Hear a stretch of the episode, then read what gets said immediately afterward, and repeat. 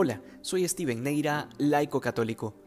Nos encontramos a menos de una semana para iniciar la cuaresma con el miércoles de ceniza, y el Evangelio de hoy nos propone justamente una opción radical, en palabras sencillas, apartar de nuestra vida todo lo que nos aleja de Dios.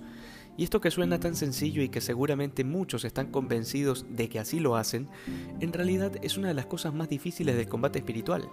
porque somos tan frágiles e imperfectos que nuestro corazón se apega fácilmente a aquellas cosas que justamente nos alejan de Dios, especialmente aquellas que en apariencia son buenas, porque claro, habría que ser un pecador empedernido y resuelto para escoger una opción que clara y abiertamente va en contra de Dios. Sin embargo, uno no se condena solamente por los grandes pecados, sino también por aquellos afectos desordenados de nuestro corazón que en lo más íntimo prefieren esta tierra que la eterna, y escogen primero el amor humano y sus consolaciones antes que el amor de Dios y sus exigencias.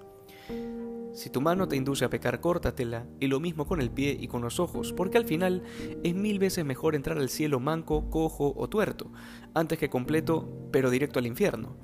Esta metáfora que utiliza Jesús para significar la radicalidad que exige la opción por Él, nos ayuda también a examinar nuestra propia vida, para identificar aquellas cosas a las que aún no estamos dispuestos a renunciar por amor a Dios, como por ejemplo el tiempo perdido en redes sociales y que muy bien podría ser invertido en hacer oración, para alimentar aquella vida espiritual para la que luego decimos no tener tiempo suficiente. Asimismo, tenemos en nuestra vida tantas cosas materiales que nos alejan de Dios, y cuando digo esto no quisiera que pensemos en situaciones abiertamente pecaminosas o malas, sino en aquellas que parecen inofensivas y que sin embargo terminan alejándonos de Dios y de lo que Él quiere para nosotros. Por ejemplo, aquellas cosas que compramos sin necesitarlas y que sencillamente sirven para alimentar nuestra vanidad.